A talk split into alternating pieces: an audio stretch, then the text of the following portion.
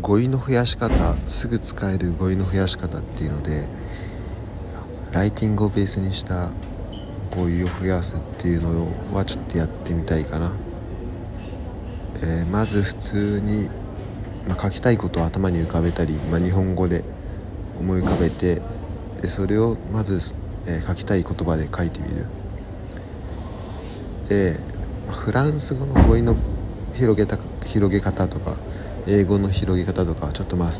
そこはちゃんと言葉を決めてあのその言葉ごとにやればいいと思うんだけど、えー、でそれでとりあえず一回英語フランス語で書いてみて、えー、でそれをそうねそれ書いた後に、えー、多分結構あのすごい一般的ななんかジェジェネラルな語彙がすごい多くなると思うんだよね。なんかフランス語だったらユーティリセとか英語だったら do とか。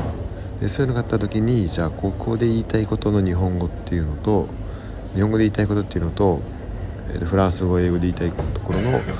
語彙っていうのの違いを見てで、まあ、これを言いたかったらこういう単語があるよねっていうのでこのスペシフィックな単語っていうのを、えっと、使えるようにどんどん直していって最終的に、えー、その元の文章とその後の文章で、えーとまあ、文章を比べてみる。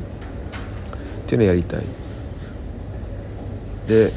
えー、とそこで使えるサイトは、まあ、コロケーションのサイトだったりシノニムとか、まあ、そもそもの意味を調べるサイトだったりとか使える。英語だとワードネットとかスケールとかあるけどフランス語だとそれが何でできるかっていうのは考えなきゃいけない。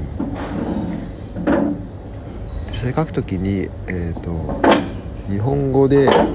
書きがちなその構造、えーと、主語述語がまあなんかその、まあ、形容詞で結構し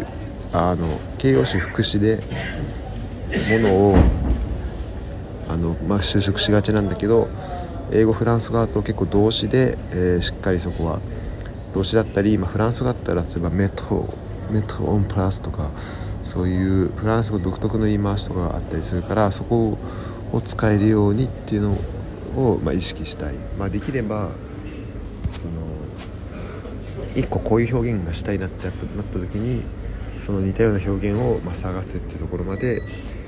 ナビゲートできるといいなっていうのがある。